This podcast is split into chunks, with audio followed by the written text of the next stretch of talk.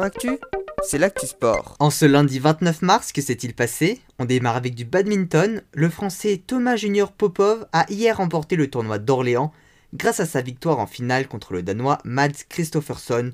C'est son deuxième titre sur le circuit BWF World Tour.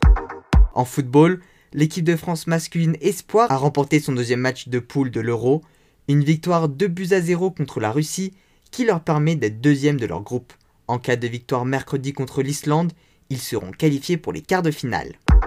Du handball désormais avec la Ligue Butagaz Energy, dans le match entre les deux premières équipes du classement, les Brestoises ont battu les Mécènes 27-22.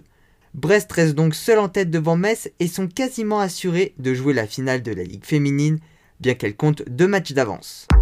En tennis, fin de parcours pour Hugo Humbert sur le Masters 1000 de Miami, battu par le Canadien Milos Raonic au troisième tour.